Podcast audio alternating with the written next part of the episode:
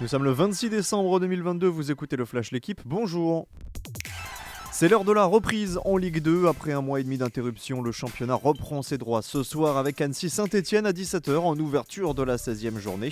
S'en suivra un choc entre Le Havre, leader, et Bordeaux, son dauphin, à 19h05. Et puis en soirée à 21h, les 8 autres rencontres de la journée. Sochaux, 3e, reçoit Rodez, alors que Grenoble et Caen, 4e et 5e, sont en déplacement, respectivement sur les pelouses de Quevilly-Rouen et de Bastia. Le Boxing Day, vous en avez l'habitude, c'est aussi en Angleterre, comme chaque année, et pas seulement à cause de la Coupe du Monde. La première ligue reprend à 13h30 avec Brentford Tottenham. Les Spurs sont quatrième du championnat, à un point du troisième Newcastle qui se déplace à Leicester à 16h.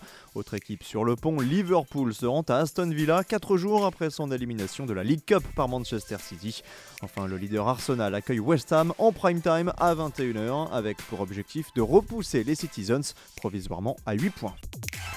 Chelsea attendra demain pour effectuer sa rentrée. Ce sera face à Bournemouth, mais les Blues sont d'ores et déjà en train de plancher sur le mercato et la mode est au franchise du côté de Stamford Bridge.